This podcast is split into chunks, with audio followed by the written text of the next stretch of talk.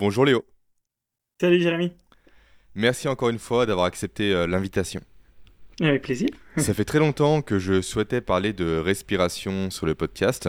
J'ai un peu creusé ce sujet-là, notamment au travers du travail de Pierre Dufresne, que tu connais très bien. Bien sûr. Mais euh, je ne me sentais pas légitime vraiment pour en parler en détail, donc j'ai souhaité t'inviter. Toi qui es assez connu en francophonie sur ce sujet-là, et notamment sur la respiration Wim Hof, donc, euh, dont réellement tu es un, des principaux représentants français à l'heure actuelle.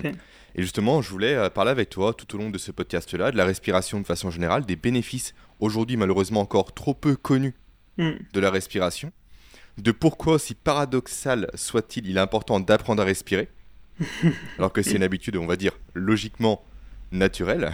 Sinon, il y a les plein gens de choses qu'on doit réapprendre à faire. C'est vrai, il y a beaucoup de choses, la posture aussi en fait partie, etc. Oui. Et déjà, j'aimerais t'amener tranquillement ensemble sur la respiration Wim Hof, qui est donc à nouveau ton, ton expertise principale. Peux-tu commencer par définir ce qu'est cette respiration-là Tout simplement. Oui. Pour les personnes qui ne la connaissent pas encore une fois? Bien sûr. Donc, la respiration Wim Hof, c'est une technique de respiration. Et, ça, déjà, c'est une chose importante, parce qu'il dans, dans tout ce qui est méthode, technique et protocole, il y a souvent un peu de confusion. Euh, on peut appliquer des protocoles, on peut utiliser des techniques mais sans forcément mettre en place des protocoles, ou alors on peut intégrer une partie de la méthode ou, être fan d'une méthode. Et tout ça c'est différent. La respiration Wim du coup, c'est une technique qu'on peut utiliser dans un protocole. Et il y a plusieurs protocoles euh, dans la technique respiration Wim Hof des bases, il y a plusieurs protocoles dans les techniques respiration Wim avancées, dites Power Breathing, et il y a d'autres techniques de respiration Wim. Sachant que la respiration Wim Hof est aussi un pilier de cette méthode, parce que la méthode a, d'autres piliers, bien sûr, l'exposition au froid, mhm. la respiration, et les travails sur la partie mentale, la persévérance, la gestion du stress, les focus, etc. Ok, mais c'est vrai que la respiration, d'après ce que j'ai pu comprendre, vraiment est au cœur de la méthode développée par Wim Hof aujourd'hui. C'est ce qui permet justement de l'immersion au froid, une meilleure concentration également, une hmm. meilleure motivation. Oui, parce que... c'est ça. Pardon, je t'ai coupé. Non, mais vas-y. Non, je voulais dire qu'effectivement, euh, les trois piliers sont les cœurs de la méthode, mais la respiration permet c'est qu'il y ait les liens entre euh, bah, les corps et les mentales, ou les conscients et les subconscients, et donc c'est une bonne porte d'entrée.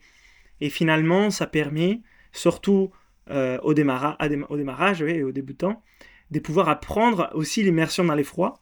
Mais après, on, voit qu'en pratiquant par la suite la méthode Wim on peut apprendre aussi à dissocier ces deux pratiques si on veut le faire. Mais ce n'est pas forcément mieux, c'est pas non plus obligatoire. Mais comme porte d'entrée, en général, une technique de respiration peut aider à retrouver le lien corps mental, ça veut dire à être capable de partir dans un état des centrages et des contrôles ou d'équilibre dans lesquels nous sommes très performants, ou alors on pourrait parler des potentiels, dans lesquels on peut exprimer mieux notre potentiel. Et donc ça nous, ça nous aide à aussi affronter les défis. Donc euh, au moment où on est un peu challengé, si on est déjà centré, pré-équilibré, on a plus de chances de réussir. Super intéressant. Avant de voir justement le lien entre, comme tu as commencé à le dire, la respiration Wim Hof et tout ce qui est concentration, motivation, sécrétion également hormonale, tout ça en lien évidemment avec le système nerveux autonome, peux-tu déjà nous décrire ce qu'est le protocole de respiration Wim Hof? Concrètement, il y a un seul protocole, sauf erreur de ma part. En quoi consiste-t-il? Est-ce qu'on peut induire des variations selon son niveau? Est-ce que tout le monde peut le faire ou non? Vraiment, comment ça se passe concrètement? Moi, demain, je veux faire une session Wim Hof. Mhm. Qu'est-ce que je dois faire? Oui, je vous l'explique. Et puis je vous donne des références si vous voulez les faire à la maison. Comme ça, vous avez la théorie et la pratique. Donc les protocoles des bases, parce que comme je te disais, il y a plusieurs euh, techniques aussi. Le hmm. protocole des respirations Wim Hof des bases, euh, qui sert à l'équilibre du système nerveux autonome. On peut parler des resets du système nerveux autonome. Mhm. Et donc ça permet euh, en fait souvent de baisser les stress et se régénérer, avoir plus d'énergie. C'est un peu ce qui la plupart des gens l'utilisent pour ça. Euh, ça permet aussi de travailler avec les émotions et ça permet aussi d'autres choses, mais ça vient un peu après. Et bien sûr, ça nous prépare aussi à l'exposition au froid, est constitué d'environ une trentaine, je dis environ, parce que comme il explique Wim, ou alors il expliquait plus avant, quand je me suis formé avec euh, lui, mais aujourd'hui, euh, bah, il dit, voilà, les protocoles, c'est 30 respirations. Mais je vous expliquerai, si vous êtes intéressé, pourquoi c'est pas exactement 30. Mais disons 30 respirations, yogiques complètes. C'est une façon de respirer on utilise la capacité pulmonaire totale. On utilise l'activation de plusieurs muscles respiratoires en partant du bas vers le haut, les diaphragmes, les intercostaux et d'autres muscles comme les trapèzes, les scalènes, etc. Hum, et on fait donc une inspiration complète et on expire de façon relâchée. Ça, c'est important aussi. C'est qui correspond donc à la respiration yogique, euh, qu'on l'appelle comme ça, ou la respiration complète. Il y a d'autres noms. On les fait 30 fois de façon cyclique. Inspire, expire, sans pause. Donc, on néglige euh, les, temps des pauses inspiratoires et expiratoires. Ça veut dire qu'il n'y a pas mhm. d'apnée. Là, on fait juste des respirations. Ça s'appelle la respiration connectée. On fait ça sur un certain rythme.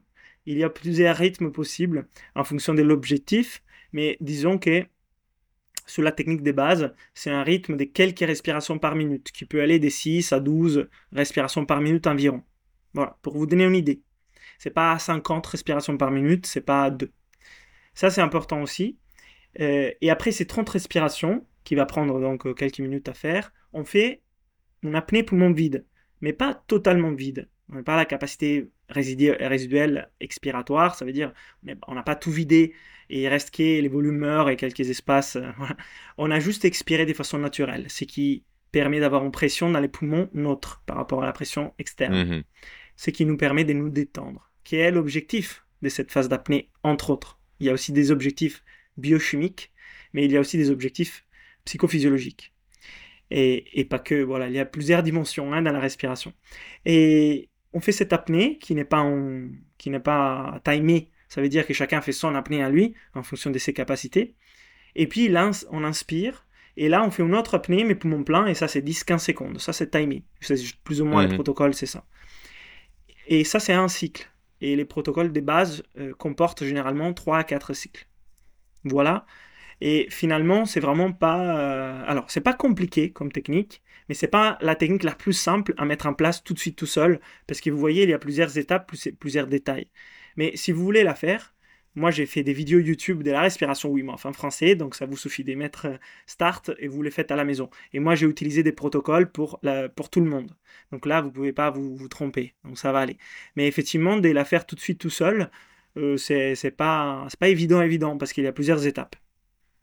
Super intéressant. Euh, effectivement, comme tu l'as mentionné, on n'en a pas parlé, mais tu as une chaîne YouTube à ton niveau. Oui, où tu présentes des protocoles, où tu parles des respirations, des bénéfices. Également, tu es auteur de deux livres, il me semble, aux éditions Exuvie. Donc, bonjour déjà à Fabien Moine, que l'on mhm. connaît, toi et moi. Et bien évidemment, je mettrai tous ces éléments dans la fiche résumée de l'échange, où je mettrai les liens, entre guillemets, intéressants pour commencer, du moins, dans la respiration oui. et pour découvrir ton travail, évidemment, en détail. Mm. Euh, la respiration Wim comme tu l'as dit, en fait, elle a. Alors, déjà, première question, effectivement, qui me vient à l'esprit, ce qu'un débutant peut la faire. Parce qu'effectivement, c'est quand même assez challengeant comme respiration. Notamment, tu parles de rétention poumon vide. Le corps humain n'aime pas ça. On n'est pas fait pour retenir la respiration avec ses poumons vides naturellement. Parce que ça induit mm. un stress, c'est un inconfort, parce que littéralement, le cerveau, comment dire, interprète ça comme une menace mm. pour son intégrité, pour notre survie. Donc, est-ce qu'un est que, est qu'un débutant, on va dire vraiment débutant en respiration peut commencer par du Wim Hof Ou est-ce que tu l'enverrais toi naturellement sur d'autres protocoles pour déjà se familiariser au fait de respirer en pleine conscience? Hmm. bah, Alors là, on rentre dans l'univers de la respiration qui effectivement est bien ample. Il y a plusieurs portes d'entrée.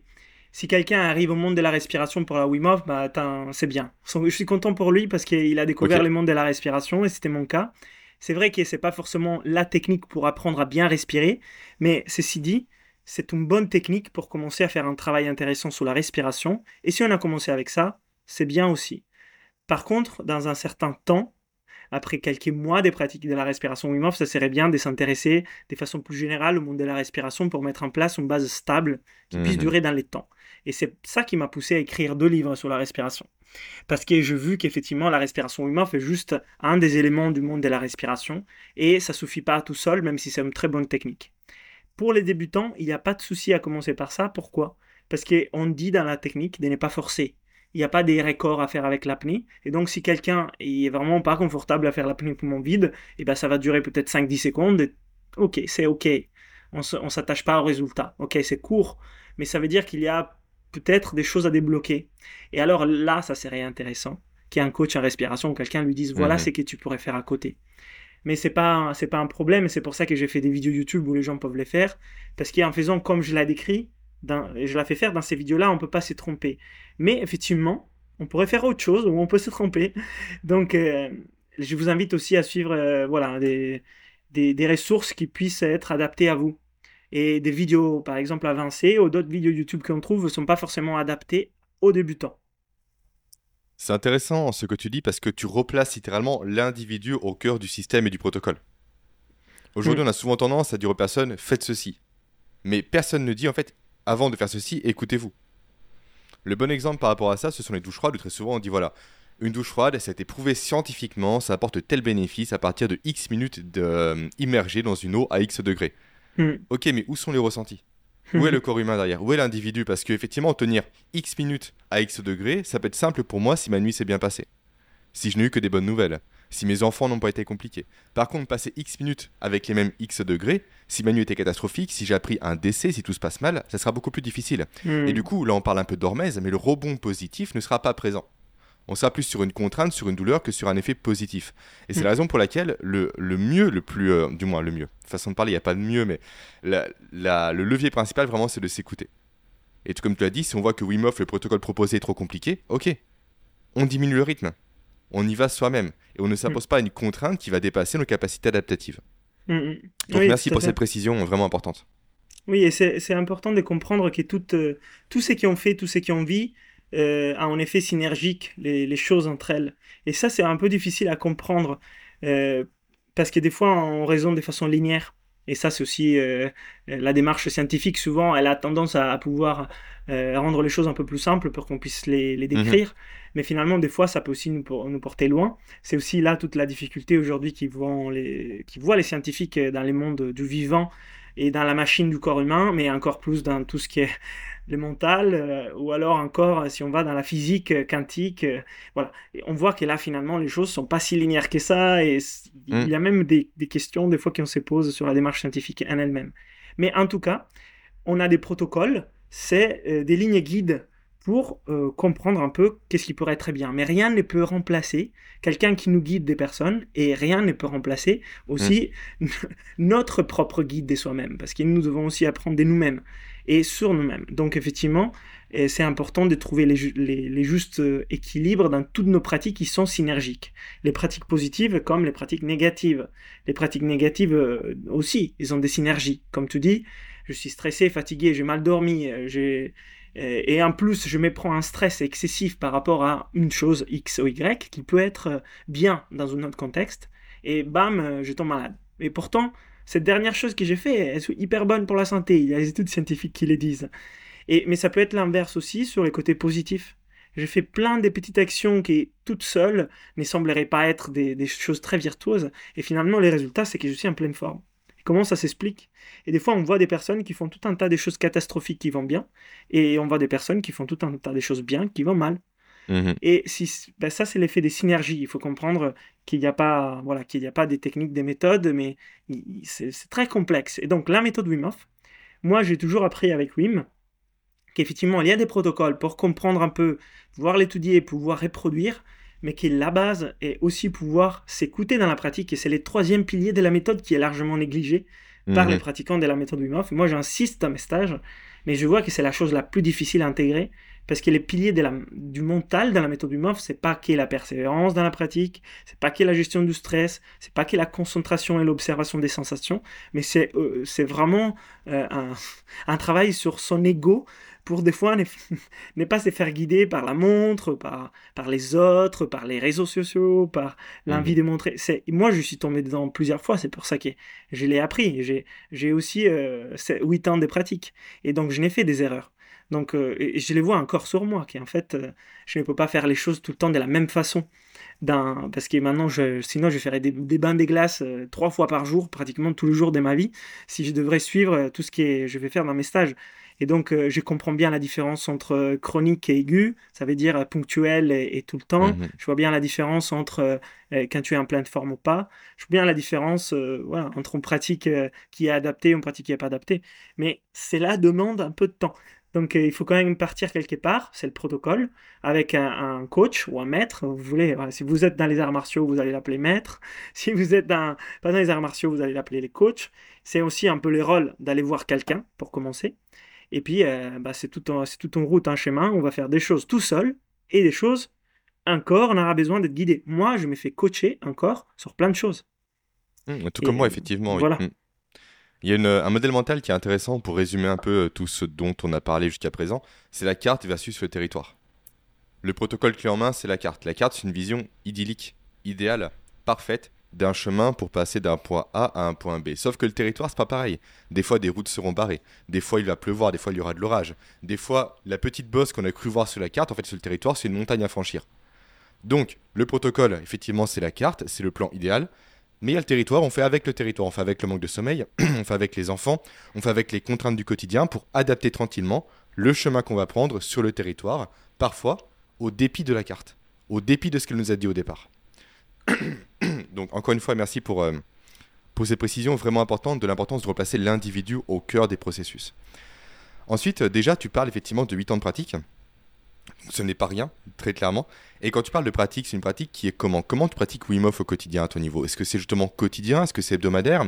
Est-ce que c'est selon ton ressenti, selon tes besoins? Comment tu pratiques toi la respiration aujourd'hui? Hmm, On va en parler longtemps. Parlons-en longtemps. Parce que, alors moi, je pratiquais régulièrement hmm, plusieurs, plusieurs choses. Donc, au début, j'ai commencé par la hmm. méthode Wim Hof. Et c'est vrai que du coup, j'ai pratiqué la méthode Wim Hof, que ce soit les froids, la respiration et les travail sous les mentales, tous les jours, qu'est ça. Donc, j'avais une certaine forme de pratique de cette méthode, de ces protocoles, de ces techniques. Après, j'ai intégré dans mes pratiques quotidiennes tout un tas d'autres choses. Ce qui fait que des fois, j'ai choisi, j'ai fait des choix entre quelle technique je vais faire ce matin, des respirations, quelle pratique du froid j'ai fait aujourd'hui, mhm. quel travail avec mon mental, quel travail avec mon corps? Et puis ça change en fonction du temps que j'ai à disposition, de la saison, du décès que je vais faire après et avant. Donc j'essaye d'adapter au maximum mes pratiques en fonction de mes besoins. C'est un peu ça les fils conducteurs, de me dire de quoi j'ai besoin aujourd'hui. Souvent c'est pour me permettre d'être bien, d'être en forme, de pouvoir euh, conduire mes projets euh, à la réussite. Des fois ce sont des entraînements. Des entraînements, ça ne veut pas forcément dire que je n'ai besoin, mais je me suis fixé un objectif de croissance et donc euh, je vais peut-être pénaliser d'autres choses pour mettre l'énergie là. Mais je sais que ça va du coup prendre peut-être plus des ressources que de me les donner.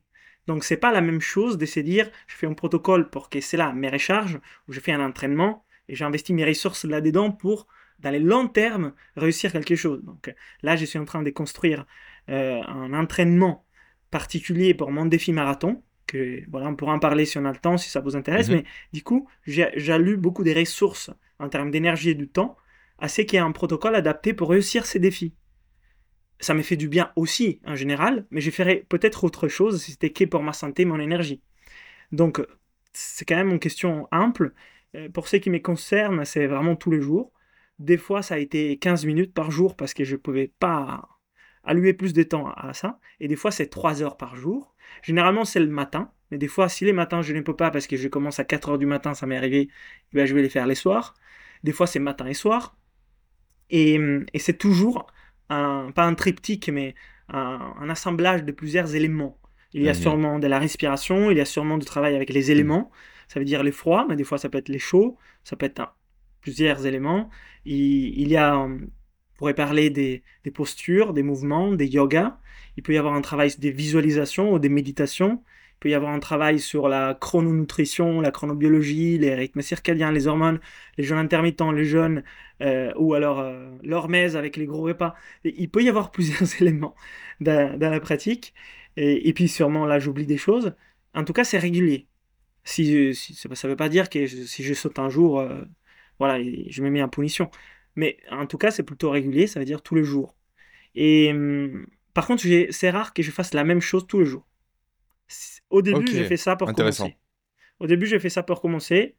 Voilà, c'est très bien. Ça m'a cassé les routines que j'avais avant qui n'étaient pas bonnes. Je crée des, euh, des, routines vertueuses. À un certain moment, là, je connais beaucoup d'outils et ça varie, euh, ça varie beaucoup. Ça varie beaucoup pour avoir de la, de la variété, pour que je ne m'ennuie pas pour que mon corps aussi voit des choses euh, qui sont en évolution et avec un fondament commun. Et si je dois vraiment travailler sur, euh, sur un exercice ou une chose parce que j'ai un objectif, je peux le faire plusieurs fois la même chose. Mais c'est pas c'est pas une seule technique, un seul exercice répété pour des années et des années, toujours à la même heure. C'est il y a plusieurs des choses qui, qui, qui sont en évolution permanente, je dirais. C'est passionnant ce que tu nous partages. Il y a deux choses qui me viennent à l'esprit naturellement. En fait, ce que tu dis, c'est que tu as toi une boîte à outils. Mm. Tout simplement, tu prends l'outil le plus adapté, entre guillemets, aux travaux que tu as à faire. Mm, mm. Donc, soit de la maintenance, soit de l'amélioration, si on poursuit un peu justement la métaphore. Et l'autre élément assez intéressant, c'est que tu, euh, tu as dit explicitement comme quoi tu changeais d'exercice, peut-être pas tous les jours, mais régulièrement. Et ça, c'est souvent un écueil dans lequel tombent les personnes, j'ai l'impression, c'est de faire un exercice et de le garder sur le long terme. Sauf que le corps humain étant bien fait, il s'adapte à l'exercice. Il va s'adapter à la contrainte qu'on va lui imposer. Et du coup, les bénéfices ressentis au jour 1 ne seront plus les mêmes qu'au jour 30. D'où l'importance, effectivement, d'induire ce que j'appelle moi tout simplement du chaos dans le quotidien. Donc parfois faire ceci, parfois faire cela. Et à mon niveau, j'ai tenté de le pousser à l'extrême, c'est de tirer ça au dé. Je lance des dés aujourd'hui, ok, je fais ça.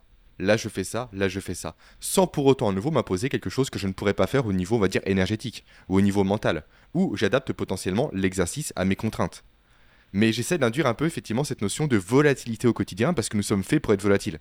Et aujourd'hui, être linéaire, Nassim Nicolas Taleb en parle très bien, c'est s'exposer en bout de course à un risque assez énorme. Parce que quand on est linéaire, on va contre le vivant. Car le vivant n'est pas linéaire, le vivant est chaotique. Donc Mm. merci pour, euh, pour ce partage. Un élément que tu as abordé à plusieurs reprises, c'est l'impact de la respiration tout court, évidemment, et surtout Wim Hof, sur le système nerveux. Notamment l'autonome, comme tu l'as très bien dit, qui est décomposé en deux branches principales, qui est le sympathique et le parasympathique. Le sympathique étant, on va dire, l'action, on va dire, le fait d'être tourné vers l'extérieur, vers les autres, vers conquérir le monde. Et le sympathique, en plus, le côté je suis introverti, je suis sur moi, je suis sur l'interoception, non pas sur l'extéroception. Quelle branche du système nerveux autonome active, stimule, allume, on va dire, la respiration Wim Hof Est-ce que c'est une des deux branches? Est-ce que ce sont les deux branches? Comment ça agit dessus concrètement? D'après tes va- connaissances. La technique des bases, ça va vraiment agir sur les deux branches avec un effet d'équilibre. C'est pour ça que j'ai parlé des resets. Mhm. On peut imaginer un peu euh, les côtés cohérence cardiaque, si vous voulez, pour travailler sur deux branches et, et Mhm. retrouver un peu un équilibre qui, généralement, va tendre vers les parasympathiques. Ça veut dire que généralement, c'est- on est Mhm. un peu stressé. Et donc, on est un peu plus vers les sympathiques. Donc, l'équilibre va nous faire tendre vers les parasympathiques. Mais ça, c'est une généralité qui n'est pas vraie pour tout le monde, parce qu'on voit bien qu'il y a des personnes qui sont plutôt en tendance parasympathique, et quand on va les équilibrer, ça les amène vers les sympathiques. Donc, la méthode Wim ça fait un peu cette- ces côtés équilibre et 7, ce qui est assez, assez bon, parce que finalement, on, bah, on repart du centre, et, et ça, c'est c'est un bon, un bon point de départ. Euh, on peut aussi, en jouant avec les rythmes, la quantité des respirations et les apnées, pouvoir pousser la machine plus les- vers les sympathiques ou les parasympathiques si on veut. Donc il y a des techniques qui Mhm. vont plutôt nous dynamiser. Donc je les appelle hybrides pour l'énergie quand on les fait dans les stages. Ou alors on peut utiliser des techniques clairement plus méditatives où on va respirer plus lentement, on va faire des apnées plus douces. Et donc là vraiment on va vers euh, la branche euh, introspection, régénération, détente, repos. Donc euh, voilà pour vous dire un peu sous la méthode Wim Hof. Mais après, il y a des... là, si vous voulez jouer sur les systèmes nerveux autonomes, la respiration, c'est un peu les manettes euh, des prédilections, parce que vous pouvez, en 30 secondes, basculer des... d'un côté à l'autre. C'est hyper rapide hyper efficace. Alors, ça ne veut pas dire qu'il n'y a pas d'autres manettes. On peut le faire avec les mouvements, on peut le faire avec euh, juste un travail mental, on peut le faire avec l'alimentation, on peut le faire avec les éléments, bien sûr. Mais avec la respiration, c'est incroyable.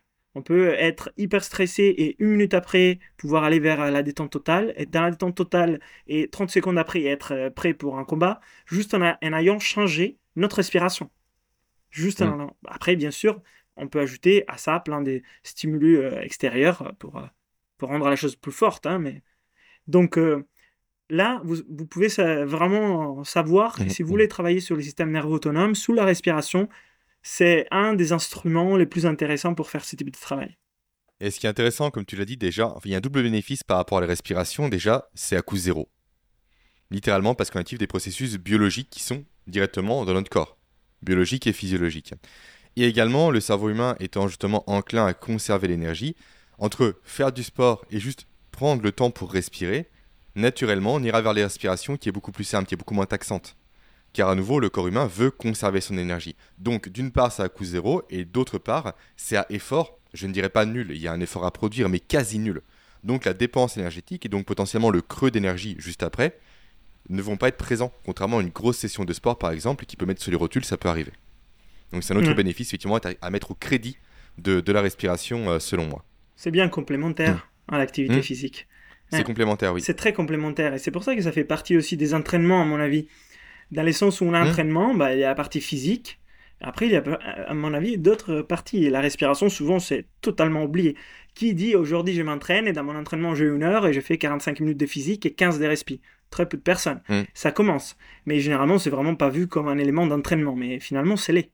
Et moi, justement, mon défi de faire les marathons, en m'entraînant sur la respiration principalement, c'est justement démontrer que la respiration a un rôle très important aussi. Alors mon défi est poussé à l'extrême, parce que bien sûr ça serait mieux de faire aussi plus des parties physiques pour réussir un marathon. Mais moi je veux justement n'aime pas les faire pour montrer qu'il y a quand même un rôle très important à la respiration. Sinon finalement les, gens seraient tentés de dire mais oui mais ton entraînement physique c'est ça qui t'a permis de les faire. Mais comme je ne les, je les fais pas, voilà là on ne pourra pas les dire. D'après ce que je comprends de ton défi c'est préparer un marathon sans préparer un marathon. Mais juste avec les respirations, c'est ça. C'est alors, j'ai fait un marathon en respirant uniquement par les nez déjà. Ok, du super. Scotch sur la bouche. On en parlera après de pourquoi c'est important effectivement la respiration nasale et non pas la respiration buccale, qui est un peu plus, euh, on va dire, préjudiciable. Ouais. Mm. Et euh, sans m'entraîner avec mm-hmm. un protocole de préparation classique au marathon, qui comporte beaucoup des courses, qui est mm-hmm. normal, et des sorties longues. Mais je vais quand même me préparer. Ça ne veut pas dire que je ne fais pas des préparations. Et ma préparation va être orientée principalement respiration, ok? Mais après, je vais quand même courir quelques fois. Aujourd'hui, j'ai fait 5 km. J'ai fait un peu de travail de yoga et des postures pour tout ce qui est hanches, bassin, psoas. Voilà, je ne veux pas non plus me, mettre sur les retours, comme tu dis, parce que l'objectif, c'est de faire quelque chose de bénéfique. Euh, bénéfique dans les sens où un exemple sympa. Je ne veux pas me détruire en disant je fais un marathon sans me préparer. Euh, ça n'a pas de sens pour moi. Mais je l'ai fait pour montrer un point. La respiration n'est pas du tout négligeable surtout sur des sports d'endurance fondamentale euh, comme les marathons.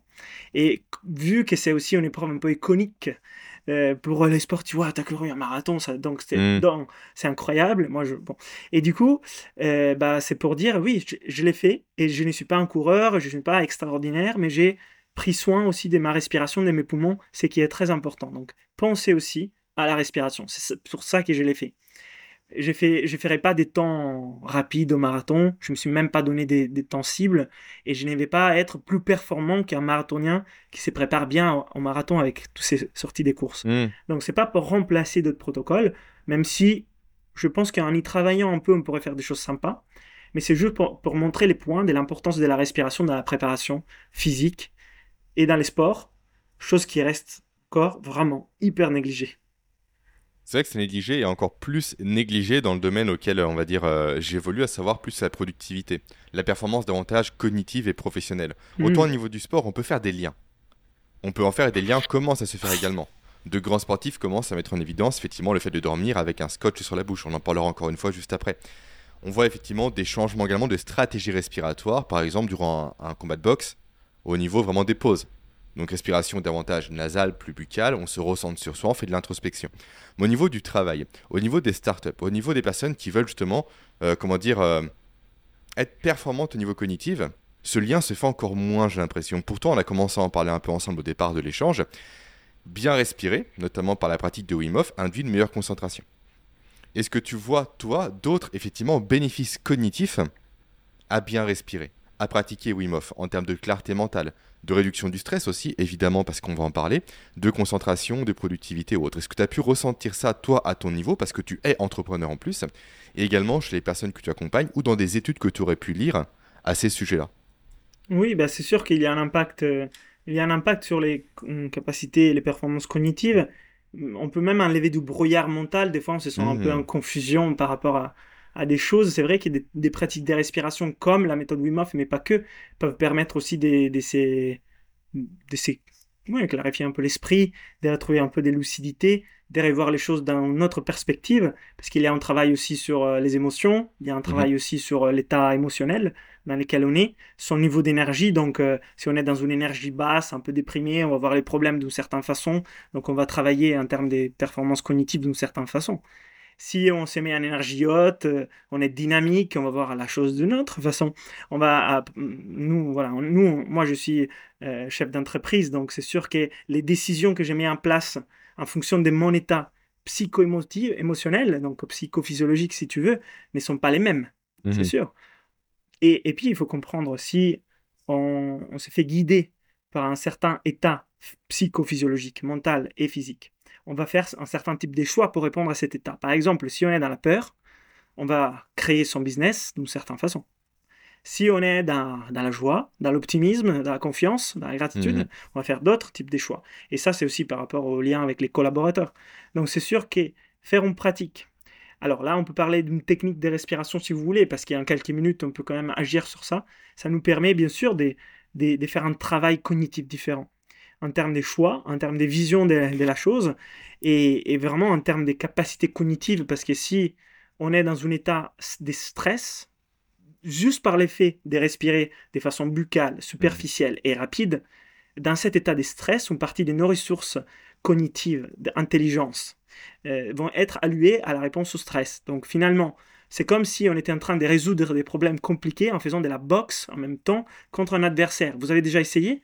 Des fois, vous n'arrivez même pas à répondre que 5 fois 5. Euh, on ne peut pas, parce que les ressources, on est en train de se battre. Donc si vous êtes dans un état de stress chronique, mais vous ne le savez pas, parce que vous les tolérez depuis longtemps. Et peut-être c'est lié à votre façon de respirer.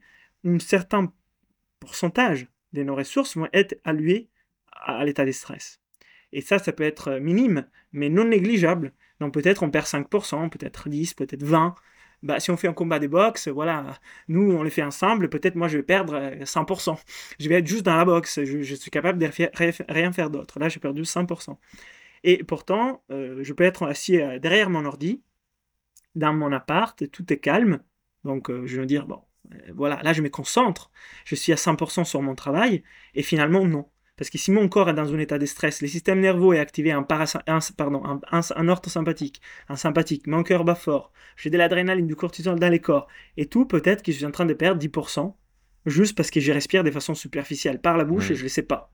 Donc, euh, et, et, pas qu'en termes cognitifs, aussi en termes d'énergie, parce qu'on devient en petite passoire, on va s'épuiser. Euh, donc euh, on veut beaucoup mettre d'énergie dedans, mais en fait la première chose à voir c'est est-ce que ça fuit de partout? Ça, il faut les voir aussi. Alors des fois on ne peut pas changer certaines choses, donc ça continuera à fuir. Donc l'objectif c'est d'augmenter l'entrée, c'est aussi possible. Mais sur des choses aussi simples que notre respiration au quotidien, ça serait dommage de ne pas voir les fuites. Et et là, je vous dis, bah, les travails sous la respiration fonctionnelle, ça intéresse encore moins des gens. Par rapport à la performance physique, je vous disais, c'est négligé. Mmh. Bah, alors là, la respiration fonctionnelle, ça intéresse personne, sauf les gens qui vont très mal, qui sont malades. Alors là, ils se questionnent, ok, mes poumons sont malades, donc là, du coup, euh, comment je respire? Mais là, c'est, c'est, c'est dans un cas pathologique. Si vous prenez une personne qui va bien, et vous, et vous demandez à cette personne, bah, est-ce que tu fais du travail pour garder ta, respiration en bonne santé? Maintenant que tu vas bien, bah, pour l'instant, je pense qu'il y a peu de personnes qui te disent bien sûr. Et c'est pour ça que justement, j'ai créé l'Académie Inspire, j'ai formé des coachs en respiration, parce que s'il n'y a pas des personnes qui en parlent et enseignent, finalement, ça va rester accessoire. Oui, la respiration est importante, oui, il y a des façons de respirer, mais finalement, je ne suis pas un sportif de haut niveau, finalement, je n'ai pas des gros objectifs, donc j'accepte ma mauvaise respiration. Mhm, complètement. Et comme tu l'as très très bien dit, en fait, ça fait directement écho au principe de via negativa de Nassim Nicolas Taleb. Là, je m'adresse encore une fois à mon audience, donc plus des personnes qui sont dans un objectif de performance cognitive, avant de chercher à ajouter des logiciels, des méthodes, des accessoires, commencez par retirer ce qui ne marche pas, ce qui va mal, ce qui pose problème. Et une mauvaise respiration fait partie. Parce qu'effectivement, si on met des surcouches sur du sable au final, la stabilité ne sera jamais présente. Mais si on commence par solidifier le sable, par mettre des renforts, par le bétonner, par le cimenter, peu importe l'image que l'on prend, tout ce que l'on va mettre par-dessus aura un effet démultiplicateur. Alors que si on fait l'inverse, malheureusement, on masque un problème qui finira un jour ou l'autre par ressortir. Et en plus, ça, reprend une métaphore que j'ai mieux utilisée. Les personnes, effectivement, qui ne prennent pas soin de la respiration, du cerveau, des fonctions cognitives, de la digestion, bref, de tout ce qui est une approche, on va dire, plus santé au final, mais qui évidemment assoit également la productivité, sont des personnes qui, selon moi, pour mettre l'accent sur les outils avant toute chose, conduisent une Ferrari mais qu'un moteur de Twingo. Elles ont l'apparence d'un beau système. Elles ont les connaissances, elles ont les compétences, mais le moteur ne suivra jamais l'allure qu'elles veulent donner à leur fonction cognitive. D'où l'importance, encore une fois, de faire priorité, je pense, l'alimentation, le sommeil, le mouvement ou encore la respiration, comme tu le dis très bien. Oui, peut-être une chose qui est importante aussi à comprendre, on pourrait dire que la respiration fait partie du mouvement, si vous voulez. Comme Mhm. ça, on va pas... Parce que souvent, on fait un peu la, distin- la distinction, et du coup, bah, moi, je suis sportif, et donc la respiration, je ne m'en occupe pas. Mais finalement, si on pensait la machine dans sa totalité, la respiration fait partie aussi du mouvement. Euh, Platon, dans son académie, la gymnastique, la gymnastique, c'était mouvement, respiration, alimentation.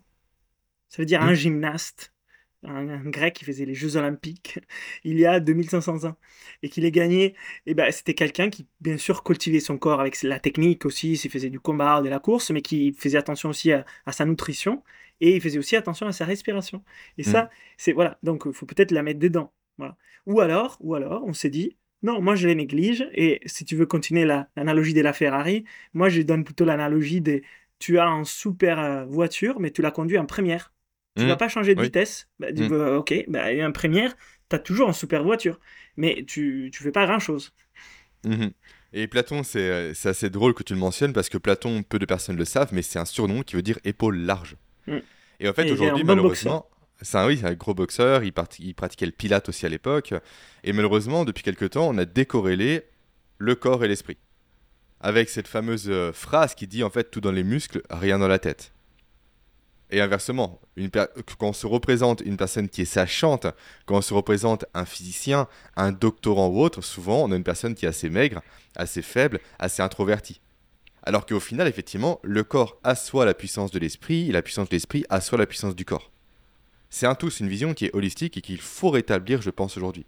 Et Mm. il est dommage, encore une fois, de, de, euh, de s'enfermer dans ces, pr- dans ces dogmes de dire, ok, faire du sport, c'est pour les personnes qui n'ont pas, on va dire, de capacité cognitive, qui n'ont pas d'ambition cognitive, qui n'ont pas réellement de capacité de réflexion. Et inversement, faire du sport pour une intelligence, c'est une perte de temps. Non, tout ce qu'on Mm. fait pour sa santé assoit le mental. Tout ce qu'on fait pour le mental assoit également la santé et le physique. Donc merci pour, euh, pour ce rappel de, de Platon qui donne une très très belle leçon euh, à tous nos, nos préjugés, on va dire. Et maintenant, si on rentre dans le, de- dans le détail, on va dire davantage physiologique, comment est-ce qu'on peut expliquer que par une simple respiration, on va dire, on a vu avec la notion de système nerveux, on peut induire effectivement une meilleure concentration, une plus grande motivation. Au niveau vraiment des neurotransmetteurs, comment ça se passe Au niveau des molécules, au niveau des hormones, qu'est-ce qui se passe concrètement dans la chimie interne du corps humain pour qu'à nouveau, le simple fait d'expirer et d'inspirer correctement, et on reparlera encore une fois après de la bouche versus le nez, induise de telles réactions si puissantes en si peu de temps comme tu l'as dit. Alors déjà, on pourrait expliquer quelque chose qui n'est pas évident, c'est que la respiration est multidimensionnelle. Ça veut dire qu'elle va agir sur les corps de plusieurs façons. Déjà, si on prend une, une approche physiologique, concrète, scientifique, euh, simple, il y a trois dimensions. La dimension biochimique, donc tout ce qui con- concerne les gaz, l'échange gazeux, dans les corps, à l'intérieur du corps. La dimension biomécanique, tout ce qui concerne les pressions, les fluides et les muscles, les mouvements, à l'intérieur du corps. Et la dimension psychophysiologique, tout ce qui concerne euh, les systèmes nerveux autonomes, périphériques, mais aussi centrales. Il y a bien sûr un lien avec les neurotransmetteurs dans ces côtés-là, ou alors les hormones dans les côtés chimiques. Parce qu'en en fait, des fois, on les appelle hormones, des fois neurotransmetteurs, en fonction de là où ils sont. S'ils sont dans les cerveaux, c'est les neurotransmetteurs. S'ils sont dans les sangs, c'est les hormones. Ça aussi, des fois, on ne le sait pas, mais c'est la même molécule. Et donc, il y a déjà trois dimensions. Donc, on peut déjà comprendre qu'il y a plusieurs euh, actions qui vont apparaître en fonction de la technique de respiration qu'on a mis en place. Il y a certaines techniques de respiration qui vont agir sur tous les trois niveaux en même temps. Il y a d'autres qui vont agir principalement sur un niveau ou d'autres. Donc ça aussi, il faut les comprendre. Il n'y a pas toutes les techniques qui vont agir sur toutes les dimensions et surtout pas de la même façon. Une chose euh, déjà simple à comprendre, c'est que quand on respire, on va impacter la ventilation dans les poumons et donc par ces biais, la chimie du sang. On peut changer la chimie du sang de plusieurs façons. Par exemple, on peut euh, la rendre alcaline. Ça peut être bien, ça peut être pas bien, ça dépend. On peut la rendre acide. Ça peut être bien ou pas bien. Là, pareil, ça dépend hein, des objectifs, des, du contexte. On peut faire sortir des toxines par les poumons du sang, comme l'alcool. Donc, il, Mm. euh, par exemple, mais d'autres. Donc, les il y a poumons eff- sont un émonctoire également. voilà, Mm. c'est un émonctoire un peu des, des, des, des deuxièmes euh, émonctoires, mais c'est un Mhm. émonctoire. Euh, si tout va bien, normalement, on ne devrait pas faire sortir des toxines des poumons, mais on peut les utiliser pour faire sortir des toxines. Donc c'est bien, ça nous aide. Et moi, j'ai eu une grande détox en faisant la respiration Wim pendant la première année des pratiques. Et ça m'a beaucoup aidé, mais je ne savais pas. Et, en fait, j'étais en train de faire sortir des toxines par cet émontoire-là. Bon, c'est toute une histoire, effectivement. Donc ça nous permet par rapport à ça. Et après, dans les sons, qui est bien sûr un fluide très important, mais ce n'est pas les seuls fluides du corps importants, et eh ben, une fois qu'on a changé euh, la composition chimique du sang, il y aura des actions au niveau cellulaire, au niveau des tissus.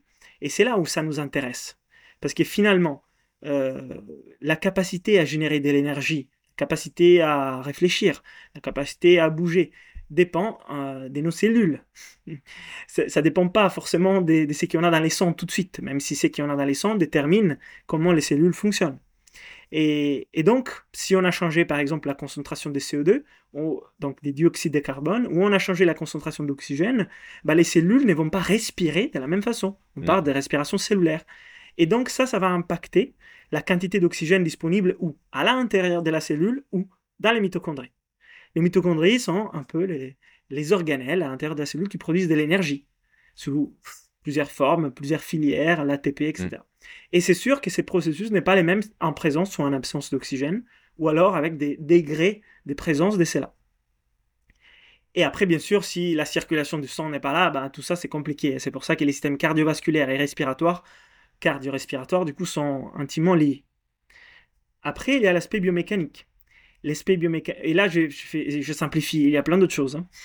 Je simplifie. Après, on n'a pas parlé de l'effet bord, on n'a pas parlé.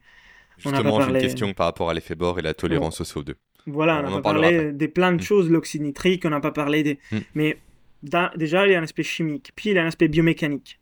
Les poumons, bah, ils ont un espace dans la cage thoracique. Donc, si on les remplit en bas, en haut, c'est pas la même chose. Si on les remplit à moitié, au 5%, c'est pas la même chose. Donc on peut segmenter la répartition des poumons aujourd'hui par une respiration consciente et maîtrisée. On peut segmenter ça, mais on peut aussi l'optimiser. Donc je veux mhm. respirer avec les trois lobes de mes poumons, en haut, en bas et au centre. Ou alors je veux juste respirer avec les lobes inférieurs. Ou alors euh, je veux réduire les volumes morts. Ou alors je veux augmenter la perfusion ventilatoire. Et ça, ça se travaille en utilisant les muscles respiratoires. Les muscles respiratoires sont nombreux. Euh, les diaphragmes, les principales, mais les intercostaux internes et externes. Il y a euh, les, trapèzes, il y a les scalènes, les sterno, sternocléodomastoidiens. Bon, il y a des noms que même moi j'oublie des fois, mais il y a des tableaux de, si vous voulez voir tout ça, des physiologies respiratoires. Ça vous montre qu'il y en a plein de muscles principaux et accessoires. Et si on utilise les diaphragmes ou euh, les trapèzes pour respirer, c'est pas du tout le même. Mhm. Les résultats ne sont pas les mêmes en termes de ce qui rentre et de ce qui va dans les sangs. Et donc ça, c'est l'aspect mécanique. Après, l'autre aspect mécanique qui est un lien aussi à la biochimie, c'est qu'on utilise les nez ou la bouche. Bah, c'est pas la même chose en fait. C'est comme vous pouvez aussi faire entrer l'air euh, par d'autres endroits hein, si ça vous intéresse, mais ça va, c'est différent de faire entrer l'air par les nez, par une narine, par deux narines, par la bouche, euh, par les oreilles, parce qu'il y a même un, il y a même des, il y a des liens bien sûr entre les oreilles, les sinus, la cavité nasale, donc la gorge, donc les poumons. Bon, je rigole, mais bien sûr que c'est, il y, a, il y aura des différences parce que les structures utilisées sont pas les mêmes. Et après, l'aspect physio, euh, psychophysiologique, euh, il, y a des, il y a le nerf vague déjà, qui n'a pas mhm. la même position que d'autres nerfs. Et les nerfs du système nerveux sympathique et parasympathique ne sont pas connectés aux mêmes euh, vertèbres, ne sont pas connectés aux mêmes organes de, de, la même façon. Certains organes sont énervés par les deux, mais du coup, ils partent pas du même endroit. On va pas les solliciter de la même façon en respirant de façon différente. Donc, on peut avoir une action inhibitrice ou activatrice dans certains organes. Par exemple, disons, euh, la digestion, on peut la ralentir ou l'accélérer. Les systèmes euh, immunitaires, on peut l'aider ou pas. Et c'est bien ou pas bien.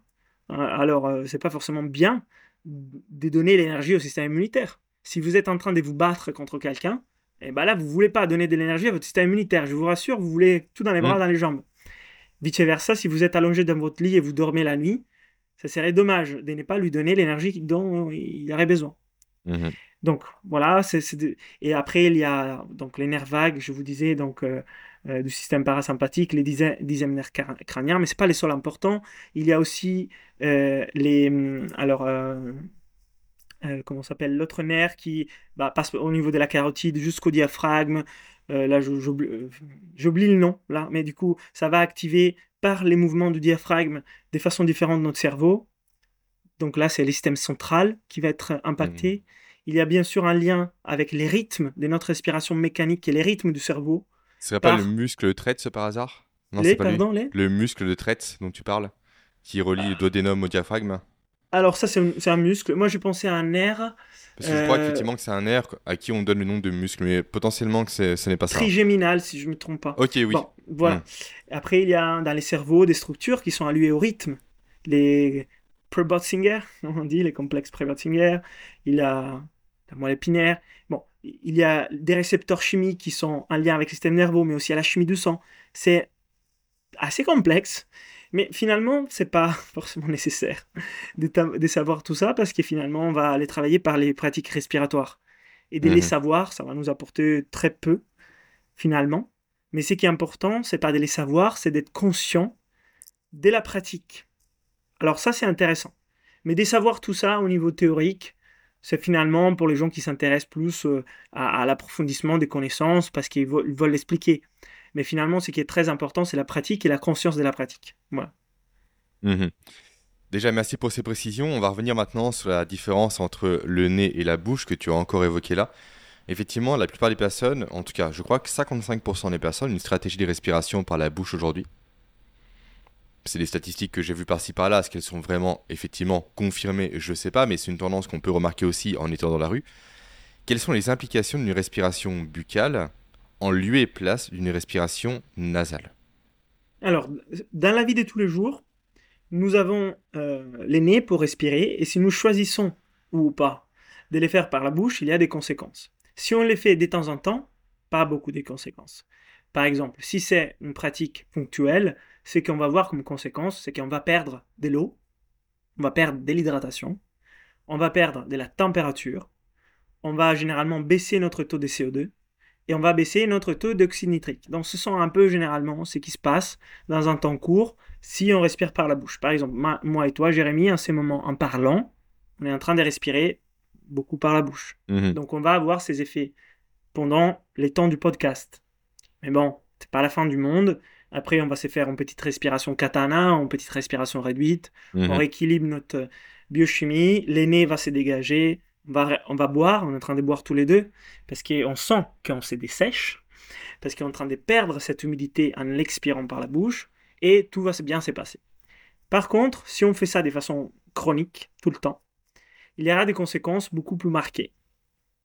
Si on les fait à partir de notre enfance, ce qui était mon cas malheureusement, quand mhm. j'étais enfant, parce que j'étais allergique, et j'étais allergique aussi parce que je respirais par la bouche, donc c'était un cercle vicieux, mais du coup, ça fait que quand j'étais petit, je commençais à respirer par la bouche.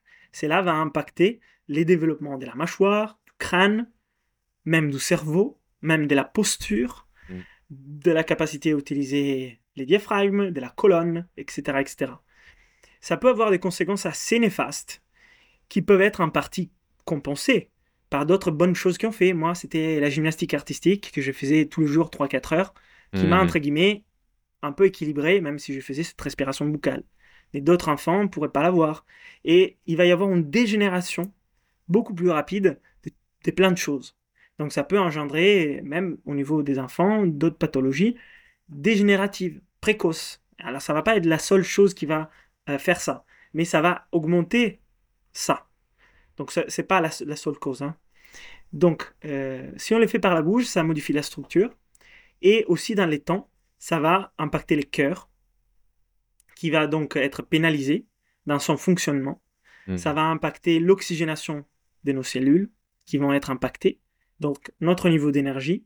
Ça va impacter aussi généralement notre système nerveux autonome, qui va être plus en, tendance excitation, stress. Mm, plus sympathique du coup, parce que la respiration buccale induit une augmentation de la fréquence respiratoire. C'est-à-dire qu'on respire plus par minute. Une respiration qui est plus régulière induit une stimulation sympathique, là où une respiration qui est davantage lente, davantage prolongée, fait un travail plus au niveau du parasympathique. Merci pour... Euh, je me suis permis la précision euh, rapidement. Oui, c'est vrai, tout à fait. Et puis, il peut y avoir des conséquences euh, un peu plus lourdes si cela continue pendant des années, des décennies, en âge adulte surtout, quand beaucoup d'autres choses commencent à fonctionner moins parce qu'on est un peu bouché des partout. Et, il y a beaucoup de dégénérations qui commencent à arriver. Et donc, euh, bah, la respiration, si elle est toujours buccale, on peut voir des difficultés d'oxygénation cellulaire. Et quand l'oxygénation cellulaire manque, les fonctions cellulaires ne sont pas accomplies. donc, et là, il peut y avoir beaucoup de maladies chroniques. Je ne vais pas les mentionner toutes, parce que j'aime pas. Mais il peut y avoir vraiment des conséquences importantes sur la santé et l'hypertension artérielle euh, chronique, euh, l'ostéoporose, pour inciter alcune qui sont, voilà, mmh. on peut en parler plus facilement. Mais d'autres choses aussi un peu plus graves, et on pourrait dire, mais attends, je suis quand même en train de respirer. Je veux dire, les gens ne les voient pas. Dis, bah, je respire, j'ai toujours l'air qui rentre dans mes poumons. Pourquoi je devrais avoir des, des soucis au niveau de mes cellules? Parce qu'en fait, entre vos poumons et vos cellules, il y a tout un monde encore et votre respiration buccale impacte justement tout ce qui se passe à partir du poumon, bien sûr, jusqu'à la cellule, comme l'effet aussi la respiration par les nez. Mais la respiration par les nez, ça l'effet pour aider. Et la respiration par la bouche, malheureusement, elle n'est pas faite pour, dans la durée, accomplir toutes ces fonctions positives qui fait l'aîné. Donc elle n'est pas méchante, elle n'est pas proscrite. Elle est juste à éviter de façon mmh. chronique ou alors à utiliser sagement à certains moments pour certains objectifs. Et je l'utilise, moi, à certains moments pour certains objectifs, la respiration par la bouche. Tu parles d'ostéoporose, c'est en lien avec l'acidification du sang, je présume, du coup, qui crée une déminéralisation des os? Oui, parce qu'en fait, c'est un, alcali... un alcalinose, mhm. alcalose, pardon, alcalose respiratoire chronique, c'est qui perturbe l'équilibre tampon du sang et qui va donc pêcher dans les mhm, pour équilibrer. Mhm. Voilà, pour équilibrer. Donc c'est pas parce que les sang est plus acide, c'est parce que les sang est plus basique. Mais pensez-vous à l'adaptation qu'il y a derrière. Mais pourtant, basifier les sangs sur un temps court, ça peut être bien. Donc les gens peuvent être un peu perdus des fois par rapport aux termes et par rapport à ce qui se passe. Mais pensez toujours chronique versus aigu. Ça veut dire ponctuel versus tout le temps. C'est pas du tout les mêmes effets, la même chose, pas du tout la même, si c'est tout le temps, si c'est ponctuel. Alors des fois c'est évident. Par exemple, un bain froid, bah, c'est évident que tu vas te dire je vais pas vivre 24 heures sur 24 dans un bain froid. C'est totalement débile et je vais mourir. Vous avez raison. Mais en fait, vous savez qu'un bain froid c'est 1 à 2 minutes. voilà, vous l'avez compris. La différence entre aigu et chronique. Mmh Pourtant, dans la respiration, on n'y pense pas. On dit bah ah, ouais, bon, ben, euh, je respire comme ça. Oui, mais une fois, ça va. 2, 3 minutes, 5 minutes, c'est pas un problème. Mais tout le temps, tout le temps, peut-être, c'est pas la même chose. Il y a un livre sur ce sujet qui s'appelle euh, Joe, euh, donc J-A-W, comme les mâchoires, du coup les dents de la mer, ça vient de là. Un mm. livre américain qui euh, malheureusement n'a pas percé en France, et j'ai l'impression qu'il parle effectivement de tous les problèmes, comme tu l'as dit, de la respiration buccale, et qui décrit la respiration buccale comme étant une pandémie mondiale aujourd'hui. Mm. Oui, chronique, je répète. Oui, chronique. Comme ça, comme Ça, tu as raison effectivement de préciser cette notion de chronicité. Voilà, parce que mm. des fois on s'est dit, oula, bah, ça va pas être si méchant que ça, respirer par la bouche. Non, ce n'est pas, mais si vous le faites tout le temps, c'est très méchant. mais si vous le faites de temps en temps, il n'y a aucun souci. Mais il faut comprendre la différence et il faut comprendre pourquoi on les ferait aussi. Est-ce que c'est juste une habitude inconsciente qui est perpétuée dans les temps, et ça c'est en pandémie, ou est-ce que c'est de temps en temps pour faire des choses? Ça peut même être bien. Et c'est pour ça que là, peut-être quelqu'un peut vous guider au début pour vous repérer dans tout ça. Justement, j'ai une question à te poser avant de voir les bénéfices à l'inverse de la respiration nasale, parce qu'en plus, effectivement, de limiter les effets négatifs qu'on a vus, elle apporte des bénéfices supplémentaires en termes d'oxyde nitrique, comme tu as commencé à le mentionner, en termes également immunitaires, en termes de réchauffement de l'air et j'en passe.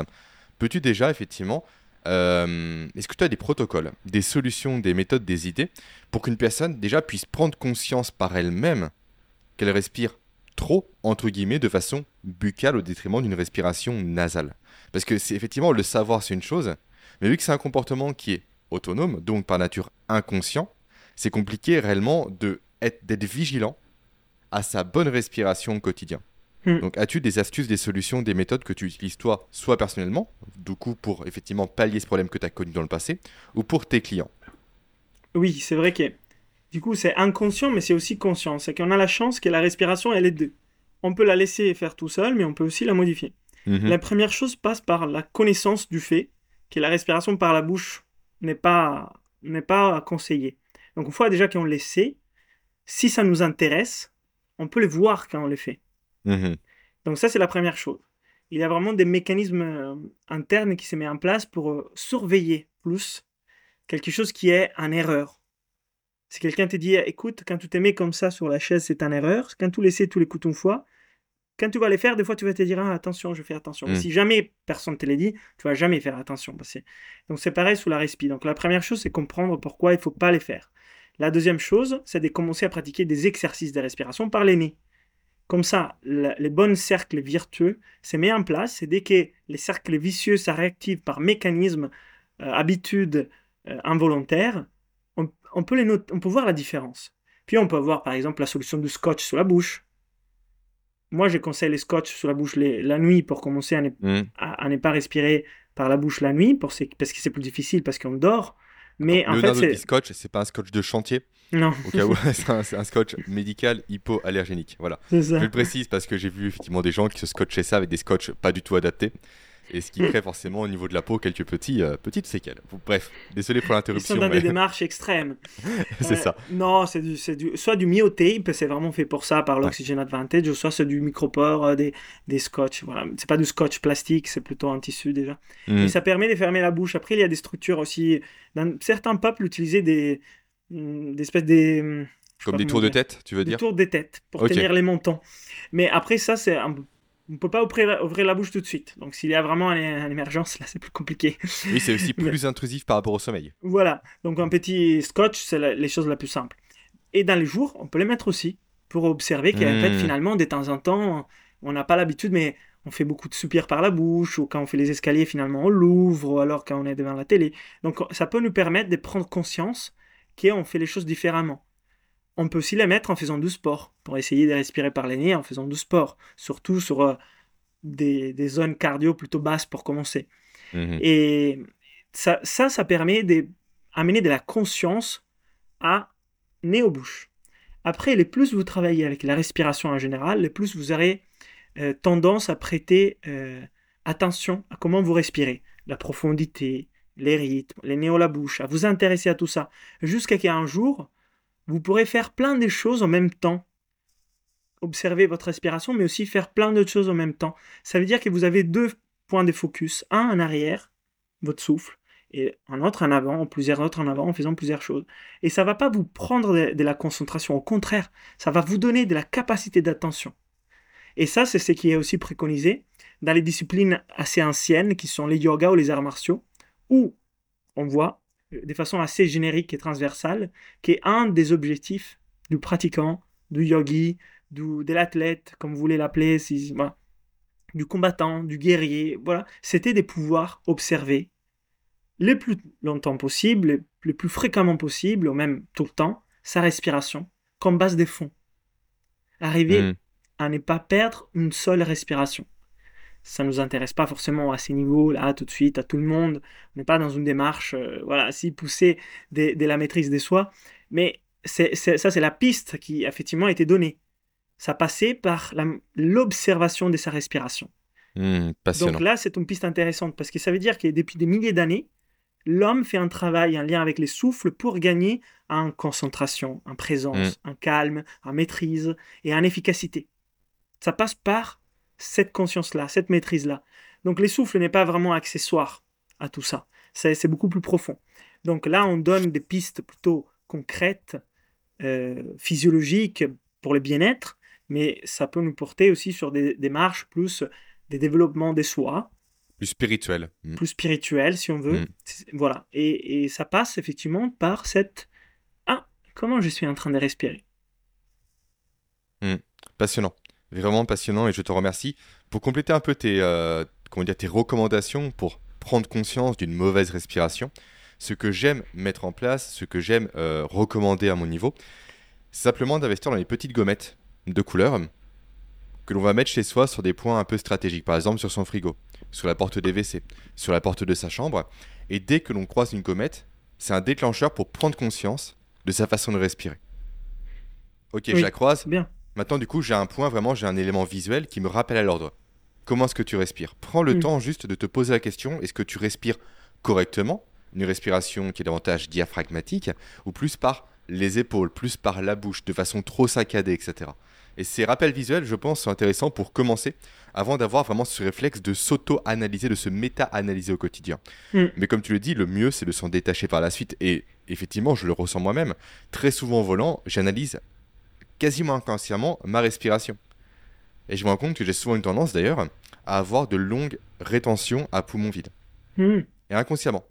Inconsciemment, je peux ne pas reprendre de respiration durant plusieurs secondes, mais c'est mon mode respiratoire par défaut. Hmm. Et je sais le repérer maintenant. Et c'est intéressant ça- de pouvoir vraiment le comprendre, Ça, c'est pouvoir bien. s'auto-analyser. Alors, euh, je suis sûr que tu observes aussi ta posture. Bien sûr, par exemple, bien sûr. comme tu es un sportif. Mais en fait, ce qui nous intéresse, on apprend à l'aimer et donc on apprend à l'observer. Mmh. Si quelqu'un est passionné d'alimentation, bah, il va observer ce qu'il va mettre dans sa bouche. Mmh. Euh, Si quelqu'un est sportif, il va observer sa posture. Si quelqu'un fait des exercices de respiration, comment il respire. Mais en fait, on pourrait faire des points d'attention sur plein de choses et ça va pas nous, prendre beaucoup de temps ou nous perdre. Au contraire, ça, ça va beaucoup nous aider. Il y a un des coachs que j'ai formé dans, mon- dans mon académie des respirations, il m'a dit, lui, il utilise la, on croit sur la main avec un stylo euh, pour les gens qui font du sport, pour les rappeler en faisant du sport, quand ils voient la croix, de respirer bien par les nez, parce que des fois on peut l'oublier. Hmm. Voilà, c'est exactement ce comme vient, tu viens de dire, d'utiliser eh ben, l'aspect visuel pour nous aider. Alors, là, euh, j'ai rebondi sur ce que tu viens de dire, l'observation de la pause expiratoire. Mhm. La pause expiratoire est naturelle dans les cycles respiratoires, donc c'est plutôt une bonne chose. C'est la pause inspiratoire qui n'existe pas dans la Hmm. respiration naturelle. Donc ça, il faut, voilà, pour, pour, pour info, il faut pas éliminer ta pause expiratoire si elle vient naturellement parce qu'il fait partie du cycle. C'est même Mhm. une bonne chose. Après, est-ce que ça vient naturellement parce que ta respiration est vraiment bonne à ces moments-là ou est-ce que elle vient pour équilibrer ton CO2 parce qu'avant tu as hyperventilé? Parce que c'est différent. Moi, je- j'observe par exemple que si je donne un cours, comme je suis en train de parler par la bouche, bah, je vais un peu en hyperventilation en fait. Et je baisse mon Bien CO2. sûr. Et du coup, je peux faire des apnées après très longues. Parce qu'en Hmm. fait, je suis en train de me rééquilibrer. Donc à ces moments-là, c'est bien toujours, mais la cause, elle est différente. Mais si toi, tu es tranquille et tu respires et tu vois que tu fais une pause expiratoire, il n'y a pas besoin de modifier ça, c'est une bonne chose. Pour mon cas personnel, étant au volant, il n'y a pas d'hyperventilation avant l'observation. Voilà. Mais oui, très bien. Justement, on va enchaîner avec. Ah non, déjà, on a la, la respiration nasale. Juste après ça, on parlera de l'effet bord et de la tolérance au CO2. Si jamais ça te va. Mhm. Donc, effectivement, on a dépeint euh, un portrait assez négatif par rapport à la respiration buccale, les contraintes qu'elle va engendrer, les conséquences qu'elle va engendrer. Quels sont maintenant les bénéfices, les intérêts d'une bonne respiration nasale? À nouveau, on a parlé un peu d'oxyde citrique par-ci par-là. On a parlé. euh, nit- nitrique, Nitrique. pardon, nitrique, ça n'a rien à voir. Également, on a parlé un tout petit peu de système immunitaire. Est-ce que tu peux du coup essayer de, de, comment dire, de brosser un portrait vraiment des bénéfices de la respiration nasale aujourd'hui? Oui. Alors j'ai un de mes élèves qui est chimiste, et il me dit toujours monoxyde d'azote, monoxyde d'azote. Alors quand on parle d'oxyde nitrique, effectivement, on devrait en français dire monoxyde d'azote parce qu'il y a en anglais nitric oxide. Et bah voilà, ça passe, mais en français un peu moins. Donc pour être puriste, j'ai dit c'est la même molécule. Donc, Euh, le monoxyde d'azote, peux-tu nous en parler Voilà. Et elle est produite principalement dans les sinus, au Mhm. niveau de la cavité nasale, euh, dans les membranes des sinus, principalement euh, voilà, les sinus qui sont vraiment devant ici dans les visages. Je sais pas si on est en vidéo aussi ou juste. On une en- vidéo et audio, oui. Mm. Voilà, ici, parce qu'il y a plusieurs types de sinus. Il y a ici, ici et plus derrière, sous les côtés. Mm. Sinus, c'est des cavités. Il y a plusieurs, ils ont plusieurs rôles, notamment un de, de la production d'oxyde nitrique, mais pas que, parce que l'oxyde nitrique est produit aussi dans d'autres endroits de la muqueuse. Mais dès la cavité nasale, pas dans la bouche, pas dans la gorge. Mm. Donc si on bypass les nez, on bypass la production naturelle euh, au niveau de, notre, de nos voies respiratoires d'oxyde nitrique. Et donc on bypass euh, la production d'un gaz qui est vasodilatateur. Donc ça nous aide à respirer. Mm. Parce que vasodilatateur au niveau des, vo- des voies respiratoires. hein. Je ne sais pas pourquoi, mais certaines personnes, ils ont pu faire la confusion entre la vasodilatation des vaisseaux sanguins et la vasodilatation des voies respiratoires. sais Je la pas faisais à une époque. Oui, je la faisais à Voilà. une époque aussi, oui. Mm. mais en fait, là, on parle vraiment au niveau des voies respiratoires.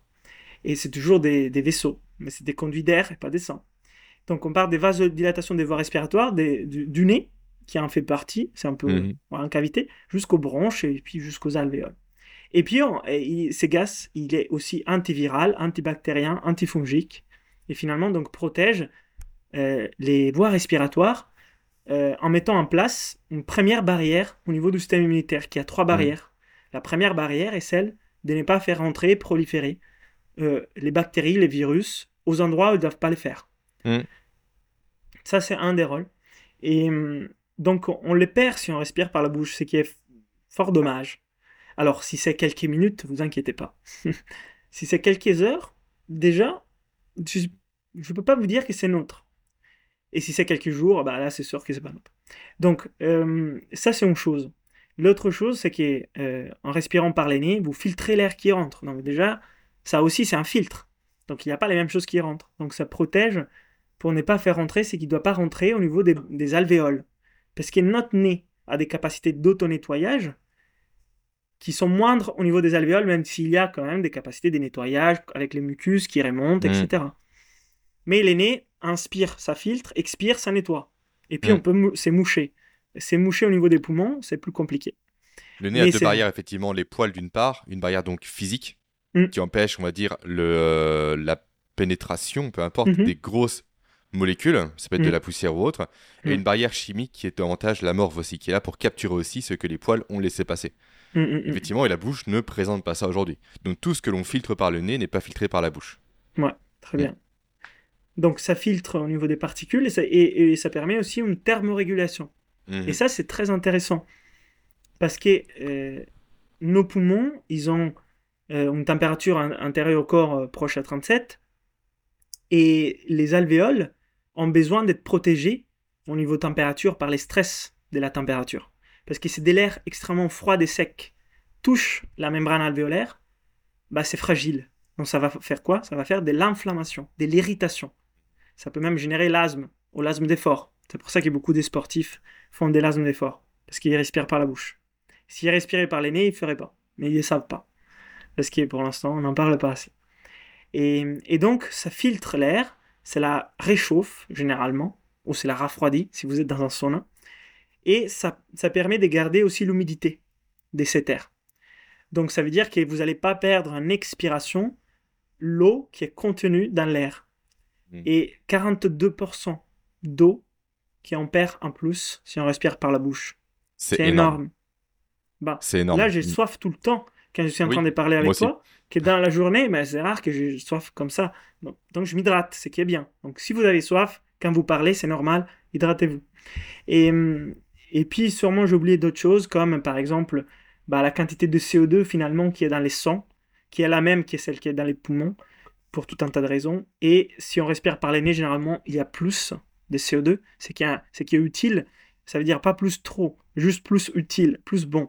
Et, c'est justement un lien avec l'effet bord, c'est qui permet de mieux s'oxygéner finalement. Donc si on respire par les nez, après cette petite friction qui augmente quand on passe par les nez, ça permet d'engager une respiration plus profonde, donc plus lente, donc plus efficace. Donc ça permet d'être plus un parasympathique. Donc non seulement on s'oxygène mieux, on protège nos voies respiratoires, etc., etc., mais on, est plus calme et détendu aussi en respirant par les nez. Donc si vous voulez travailler et être efficace et ne pas vous épuiser, c'est beaucoup plus intéressant de les faire en respirant par les nez, par exemple. Ça aucun sens de les faire par la bouche. Mmh vraiment, vraiment pertinent et intéressant. Tu parles de l'effet bord. Mmh. Tu parles de CO2. C'est le moment jamais d'en parler, je pense justement d'embrayer dessus.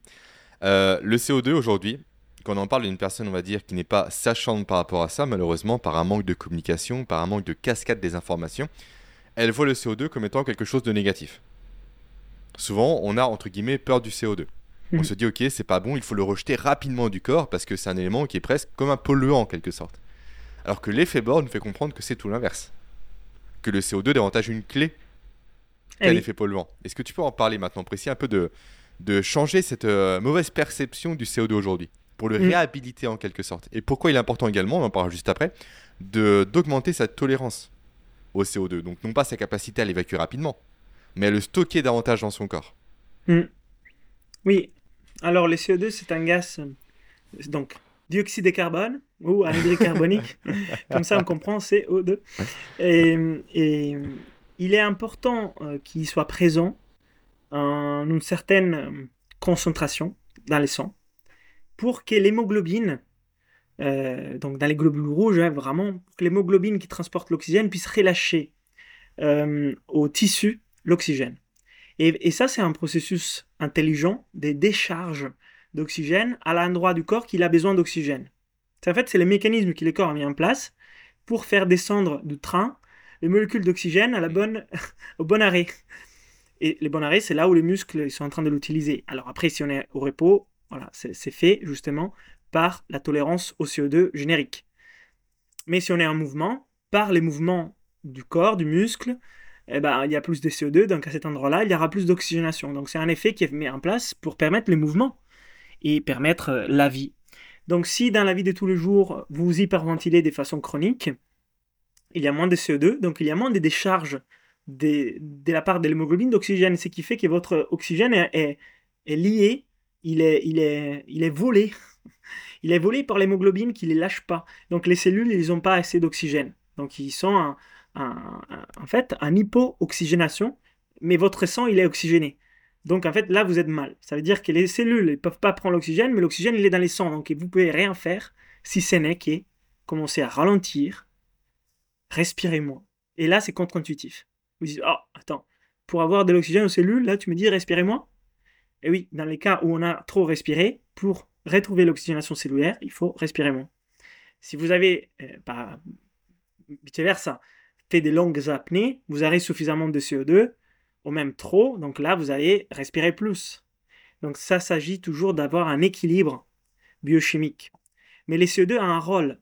Il est ni bon ni mauvais. Vous avez trop de CO2, c'est pas bon. Vous n'avez pas assez de CO2, c'est pas bon. Il faut avoir les justes quantités. Mais l'oxygène, c'est pareil.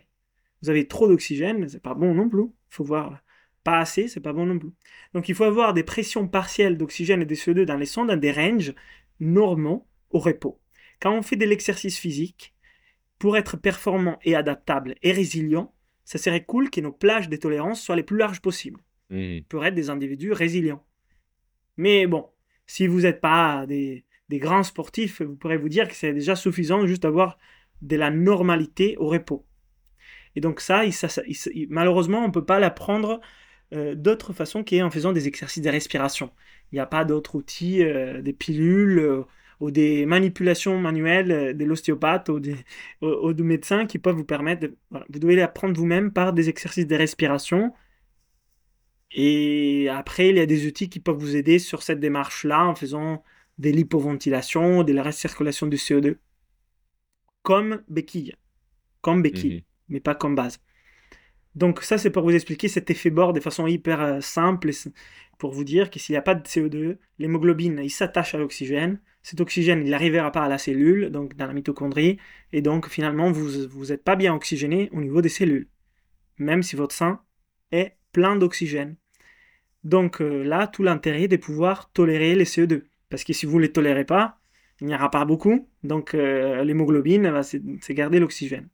Donc c'est la normocapnie qui nous intéresse. Après, de travailler avec des exercices avec plus de CO2 de façon volontaire sur un temps court, de façon intermittente, et ça, c'est important de comprendre la différence entre chronique et aigu. Donc, entre tout le temps et intermittent. De faire de l'hypercapnie, c'est intéressant. De faire de l'hypercapnie trop longtemps, c'est pas intéressant. Parce que c'est acidifiant et ça fait mal à la tête. Donc là, vous pouvez euh, même aller trop loin. Et moi, je l'ai fait. Plein de, gens que je connais, ils ont fait des exercices hypercapniques trop poussés. C'est pas la fin du monde. Mais c'est comme faire un entraînement physique trop euh, exigeant par rapport à notre niveau mmh musculaire. C'est juste ça. Donc, euh, voilà, la, la, norme au CAPNI, la norme, ça veut dire euh, normale quantité de CO2, c'est ce qui nous intéresse. L'hypercapnie, ce sont des entraînements. L'hypocap, ça veut dire plus de, CO2. Et l'hypocapnie, ça veut dire moins de CO2. Ça nous intéresse aussi des fois, si on veut faire certaines choses, mais c'est lié à l'hyperventilation. Donc si c'est chronique, ça ne nous intéresse pas. Si c'est ponctuel, ça peut nous intéresser. Dans la méthode Wim Hof, vous avez une notion d'hyperventilation intermittente donc d'hypocapnie intermittente. Et un peu moins des normocapnies ou d'hypercapnie, sauf si on va pousser dans les apnées, qui n'est pas l'objectif. Donc généralement, on n'a pas ça. Et c'est pour ça que c'est très important de pouvoir équilibrer des pratiques respiratoires avec d'autres, notamment la méthode MOF. Un exemple clair, c'est l'Oxygen Advantage. Et c'est pour ça que moi, je me suis formé comme instructeur Oxygen Advantage après. Mais après, hmm. il y a plein d'autres techniques qui peuvent les faire. Et euh, sans rentrer dans les détails, il s'agit souvent de respirer plus lentement et un peu moins d'air. Donc tu conseilles aux personnes qui veulent travailler leur tolérance au CO2 de commencer par respirer plus lentement avant de chercher davantage à faire de la rétention? Oui, moi Le premier pas serait celui-ci déjà. Moi je hmm. conseille ça parce que c'est plus c'est plus naturel d'apprendre à respirer lentement pour son quotidien qu'apprendre à arrêter de respirer. Mais les apnées sont utiles aussi mais c'est dans un deuxième temps. C'est un peu plus difficile, c'est un peu plus exigeant Et finalement, si quelqu'un respire très mal, tu vas pas tout de suite lui apprendre à arrêter sa respiration. Tu vas plutôt lui apprendre à respirer correctement. Et puis à faire les apnées. Et après, moi récemment, j'ai développé aussi et, ça, c'est encore en cours d'évalidation, mais j'ai échangé avec Patrick McKeown, qui m'a dit c'est une hypothèse intéressante, mais il n'y a pas des études scientifiques sur ça. C'est que, en fait, ce que nous voulons, c'est déplacer notre plage des tolérances normales des CO2 un peu plus haut. Donc, mhm. si on parle d'un millimètre de mercure, si on est à 35, on est un peu bas, on aimerait être à 40. Donc, on va faire des exercices avec une petite hypoventilation. Donc on respire un peu moins pour avoir un peu plus de CO2 et habituer le corps à faire un shift vers les hauts, de ce qui est normal pour lui. Mais en fait, on peut aussi aller très loin dans l'hypercapnie et faire des apnées hyper fortes et avoir, au lieu des 40 mm de mercure, 50, 55, 60. Et là, on va pas peut-être faire un shift de ce qui est normal, mais on va élargir la plage maximale des tolérances qui n'est pas la même chose. Parce que ça veut dire qu'on pourrait être dans un plage normal de tolérance basse par rapport à la moyenne, mais d'être capable de tolérer des extrêmes. Mhm. Et c'est pas la même chose. Vous voyez la différence? Donc ça, c'est pas, il n'y a pas d'études scientifiques à l'époque, à, aujourd'hui, par rapport à cette hypothèse que je, me suis fait, parce que j'ai travaillé beaucoup sur ça avec des exercices très différents, et j'ai observé des choses dans ces, dans ces sens-là sur mon corps, et, donc, j'ai partagé ça avec Patrick McKeown et il m'a dit bah, c'est possible, mais on n'a pas aucune étude qui peut nous dire que c'est vrai. Donc, pour l'instant, ça reste juste quelque chose que je partage ici avec vous aujourd'hui. Donc, faire des très longues apnées n'est pas, à mon avis, la même chose sur la tolérance au CO2 qu'apprendre à respirer moins. Mm-hmm. Mm. Donc, ça, c'est ce que je pense. Après, les deux sont utiles. Et si vous êtes des très bons sportifs, vous avez l'intérêt pour gérer votre essoufflement à tolérer plus de CO2 aussi sur des plages hautes, pas seulement au repos. Donc ça peut être intéressant à ce moment-là d'utiliser aussi les apnées. Mais vous avez aussi tout l'intérêt à être capable à évacuer très rapidement le CO2. Parce que si vous êtes capable de faire ça, vous pouvez augmenter l'intensité des productions de CO2 sans subir l'essoufflement qui va avec. Donc vous devez être capable aussi d'hyperventiler. C'est pour ça que l'entraînement respiratoire doit être 360 degrés et c'est pour ça que moi j'ai développé une méthode d'entraînement respiratoire avec Inspire qui est 360 degrés, chose qu'on ne trouve pas ni dans l'Oxygen Advantage, ni dans la méthode Wim Hof, ni dans les pranayama d'aujourd'hui, mais qu'on retrouve mm-hmm. dans les pranayama très anciens, qui est infaisable, vraiment trop difficile aujourd'hui, donc personne ne les fait. C'est vraiment, il y a une personne qui les fait en Australie, et franchement, même moi, quand je l'ai fait euh, quelques jours après, je lâche parce que c'est trop exigeant. Donc j'ai développé une autre façon de travailler qui est plus ludique, si tu veux. Si tu as lu les deuxièmes livres, tu as vu un peu les concepts des WOD, sur hmm. la respiration, les exercices, etc. Donc c'est une approche 360 degrés de la respiration qui est nécessaire. Il n'y a pas une méthode qui est meilleure de l'autre, il n'y a pas une technique, il n'y a pas un protocole. C'est nécessaire de les faire 360 degrés. Comme dans les corps physiques, hein. c'est comme dans les corps. Bien sûr. Voilà. Du coup, effectivement, on est vraiment sur un podcast qui prône une démarche holistique des choses. Donc tes propos résonnent forcément avec moi et avec mon audience. On est, on est 100% d'accord et 100% aligné. Effectivement, penser que l'individu est simplement un, une suite de morceaux qui ne sont pas liés les uns aux autres est vraiment un mode de pensée qui est vain, qui ne fonctionne pas. On est un ensemble, donc pour faire fonctionner un ensemble, il faut une théorie de l'ensemble derrière. Du moins, c'est ma façon de parler euh, et, de comprendre les choses à l'heure mm-hmm. actuelle. Mm-hmm. On, touche bientôt à la fin.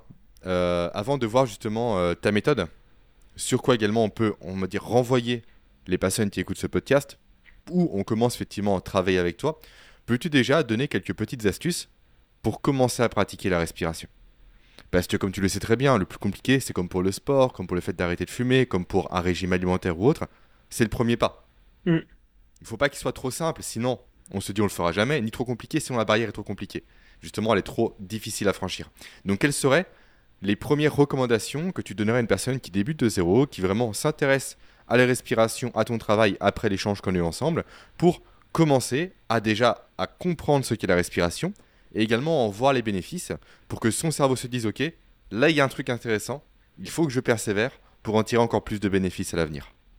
Alors moi je vous partage une voie qui est possible, qui a été celle avec laquelle moi j'ai découvert la respiration et c'est pratiquer la respiration Wim Hof. Pas parce que c'est la technique qui va vous éduquer à tout, mais parce que vous allez voir que la respiration apporte des choses. Ça va pas vous laisser indifférent. Et donc, ça va vous donner envie d'en savoir plus et peut-être de pratiquer. Donc, moi, je vous invite à vous faire une respiration Wim Hof. Vous prenez euh, un matin ou en fin, d'après-midi ou un soir, quand vous avez 20 minutes, vous prenez une vidéo des- que j'ai fait sur YouTube des respirations Wim Hof guidées. Moi, je vous conseille de prendre celle pour débutants, pour commencer. Mhm. Et vous, vous, la, vous la faites et vous allez voir que ça va pas vous laisser indifférent. Et généralement, ça fait du bien. Et ça va vous donner un peu euh, du goût à qu'est-ce qui est le monde de la respiration. En sachant que par contre, c'est juste une technique et il y a plein d'autres choses. Et ça, c'est pour commencer, ça peut pour, pour vous donner envie. Une action concrète, au contraire, pas forcément pour vous donner envie, mais pour commencer à travailler dans le bon sens, c'est celui de commencer à respirer par les nez tout le temps quand vous y pensez. Mhm. Et pour l'instant, exception faite pour euh, vos séances sportives, parce que pour cela, il faudrait que je vous explique un peu d'autres choses, de trois outils pour commencer à les faire, et ça serait un peu, pour certains, difficile de les faire tout de suite comme ça, donc vous me dites non, c'est pas possible, je laisse tomber. Mais dans la vie de tous les jours, en voiture, derrière l'ordi, euh, derrière la télé, a- assis, en marchant dans la rue, en faisant les escaliers peut-être, essayez de respirer par les nez le plus possible. Ça, c'est une action concrète déjà, qui n'est pas rien. Je ne vais pas vous dire respirer avec les diaphragmes, ralentissez les rythmes parce que ça va rien vous dire si vous n'avez pas déjà une démarche respiratoire. Si votre nez est bouché, vous pouvez faire cette technique-là qu'on peut faire ensemble là, qui est hyper rapide, où vous inspirez, vous expirez tranquillement par les nez, vous mettez un apnée en hochant la tête le plus longtemps possible. Et quand vous sentez que vous avez besoin de respirer, vous respirez lentement par les nez et déjà vous allez voir que petit à petit il va s'ouvrir. À ces moments-là, ça va être plus simple de respirer par les nez, comme je vous dis, le plus possible dans la journée. Après, voilà. Euh, là, on n'a pas beaucoup pratiqué ensemble, donc on a plutôt échangé. Mais effectivement, la meilleure façon de commencer à intégrer la respiration dans sa vie, c'est de faire des techniques guidées. Donc, euh, si cela vous intéresse, pareil, euh, il y a d'autres exercices euh, sur la chaîne YouTube Inspire Potential et vous pouvez vous faire 5 minutes de respire par ici, 5 minutes de respire par, là- par là. Je vous donne juste une chose que je vois souvent arriver comme un écueil, qui est respirer la, euh, pas respirer, faire la, la cohérence cardiaque. Dans les sens où souvent les gens me disent, mais moi je fais de la cohérence cardiaque, donc je suis bon, j'ai rien d'autre à faire sous la respiration. Donc, ne commencez pas par la cohérence cardiaque, sinon vous pensez avoir tout fait dans le monde de la respiration. Je vous dis juste ça parce que c'est souvent un écueil, parce qu'en faisant une chose bien, par contre, on pense avoir tout fait Mhm. parce que ça a été divinisé cette technique et en fait c'est pas du tout le cas donc je vous conseille de faire plein d'autres techniques comme ça vous vous dites euh, je suis à rien je dois faire encore plein de choses parce que souvent quand les gens me disent bah, moi je fais de la cohérence cardiaque c'est comme s'il n'y avait plus rien à apprendre au Mhm. niveau de la respi mais c'est pas du tout le cas mais c'est une bonne technique hein.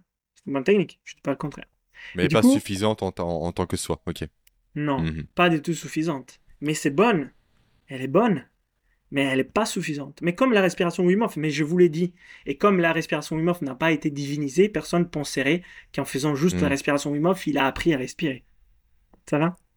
Ce que dit euh, et partage Léo est très profond, notamment sur la notion de commencer par suivre des vidéos, par suivre des protocoles avant de s'en affranchir. Effectivement, au début, il faut respecter les règles avant de contourner les règles. Et souvent, on va un peu trop vite en besogne. On cherche justement à s'approprier, à tester par soi-même. Non, au début, juste, on n'est pas le sachant. On écoute les protocoles, on voit, on, comment dire, on se dirige vers ce qui a fait ses preuves. Et une fois qu'on commence à être à l'aise, une fois qu'on commence à prendre du plaisir aussi, à comprendre ce que l'on fait, à comprendre les possibilités qui s'offrent à nous, là, on peut laisser un peu sa, créativité s'exprimer. Ok, si là, je mettais un d'un coup, ok, un peu de rétention à poumon vide. Un peu de rétention à poumon plein. Et si je le faisais en marchant cette fois-ci? Pourquoi pas, comme tu l'as dit, dans un escalier aussi. Mais au début, effectivement, il faut commencer par comprendre les règles, par respecter les règles, avant de chercher à s'amuser. Ouais, non, non, tout à fait. Tu as totalement raison. Il faut aussi un peu s'amuser à un certain moment. C'est bien aussi de commencer par des protocoles euh, pour savoir un peu où on va. Même pour s'évaluer aussi, mine de rien. Ah oui, j'ai développé des tests, justement, j'en ai développé 12, mais il peut, il peut y en avoir d'autres pour évaluer son efficacité respiratoire. Super. Est-ce que ces tests sont sur ta chaîne à l'heure actuelle? Alors sur ma chaîne, je n'ai mis au moins 3, et après, vous les trouvez dans mes livres euh, d'Exuvie, ou alors dans mes formations en ligne de respiration, si ça vous intéresse. Voilà. Ça marche. Je, je tâcherai de mettre la main dessus pour la, la fiche euh, action liée à cet épisode. Ok. Euh, donc là, on arrive à la fin. Léo, déjà, merci pour, euh, pour ton temps. Maintenant, une personne qui veut, qui se dit, ok, là franchement, ce qu'il me dit, ça me parle. Je sens que c'est l'outil qu'il me faut à l'instant T. Il faut que je puisse apprendre à respirer. Je veux travailler avec Léo. Comment ça se passe? Est-ce que tu donnes uniquement des cours en présentiel? Est-ce que tu as, entre guillemets, je sais que la réponse est non, mais que tes livres Est-ce que euh, tu as des cours aussi en distanciel? Comment ça se passe Il y a plusieurs portes. donc là, il y a la porte des stages, des retraites. Il y a des stages qui vont d'une demi-journée jusqu'à une semaine. Donc là, vous avez plusieurs niveaux, niveau 0, 0 1, 2, 3. Voilà. Et, et ça, c'est généralement en nature, mais il y a des stages aussi à Paris. Voilà. Ok. En France, des stages en Italie, en Suisse, en Laponie, etc. Mais c'est des stages plus, de, plus avancés généralement. Et après, euh, ça, c'est pour les présentiels. Pour les en ligne, vous avez les formations en ligne, effectivement. Si vous êtes plutôt vidéo, c'est les formations en ligne de respiration qui vont vous intéresser. Il y a les niveaux 1 et les niveaux 2. Voilà, vous allez voir euh, ça sur, euh, sur les sites. Euh, et après, il y a deux livres. Les deux livres, c'est la version papier des deux formations en ligne. Donc, si vous êtes plutôt lecture, il y a les livres. Si vous êtes plutôt vidéo, il y a les formations en ligne. Si vous êtes plutôt à découverte, curiosité, il y a la chaîne YouTube avec beaucoup de tutoriels gratuits aussi pour vous rendre un peu compte de l'univers Inspire et de tout ce qu'on fait, parce qu'on fait effectivement plusieurs choses. Et donc, vous pouvez nous apprendre, apprendre à nous connaître aussi par la chaîne YouTube Inspire Potential où il y a plein de choses à faire. Super Léo. Merci infiniment pour euh, la qualité de, des informations que tu as apportées. Est-ce que tu as potentiellement un dernier mot euh, à dire, euh, un élément recommandé ou autre avant de laisser nos auditeurs? bah, euh, y a, on a dit plein de choses et après il y a encore plein de choses à dire, mais il y en a plein. on va faire l'épisode 2 si tu le souhaites à l'occasion. Voilà, si vous hein. voulez, tu, on es le faire bienvenu. hein. l'épisode 2. Si vous avez des questions, vous pouvez l'écrire à, à Jérémy, on pourra, on pourra les voir. Mm. Mais déjà, si effectivement on, on apprend à, à aimer une pratique, on va plus facilement l'inclure. Pour apprendre à l'aimer, il faut aussi comprendre pourquoi c'est utile pour nous, en quoi ça va nous aider à accomplir nos projets et à accomplir nos vies. Moi, c'était vraiment ça les, fa- les facteurs déclencheurs pour me, me permettre de passer à la pratique. Donc, trouvez peut-être quelque chose qui vous intéresse fortement et dans laquelle vous voyez que ce travail peut vous aider. Alors là, ça va vraiment vous aider à vous motiver à pratiquer cela. Sinon, ça risque d'être un peu lourd. Ok. Et bien encore une fois, merci Léo. Comme tu l'as très bien suggéré, tu es le bienvenu à nouveau sur la chaîne pour parler d'autres aspects de la respiration. Avec plaisir, Et, merci euh, à toi. À nouveau, pour les personnes qui veulent en savoir plus, tous les éléments seront évidemment présents, euh, présents en ressources, donc soit sur l'épisode audio, soit sur l'épisode vidéo.